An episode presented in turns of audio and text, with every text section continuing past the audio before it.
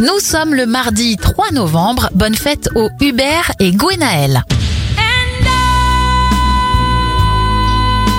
On commence cette éphéméride en musique avec Whitney Houston. Elle sort son tube I Will Always Love You en 1992.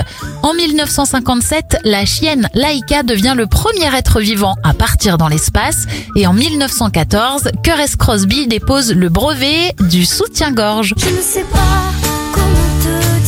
Bon anniversaire à la future maman, Joyce Jonathan. Elle a 31 ans.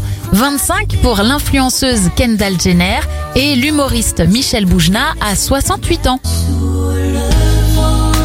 On referme cette éphéméride avec Céline Dion et Garou. Ils étaient numéro 1 des ventes de singles en France en 2001 avec le titre Sous le vent.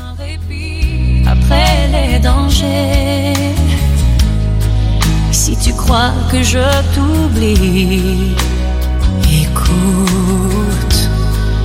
Ton corps au vent de la nuit, ferme les yeux. Et fais comme si j'avais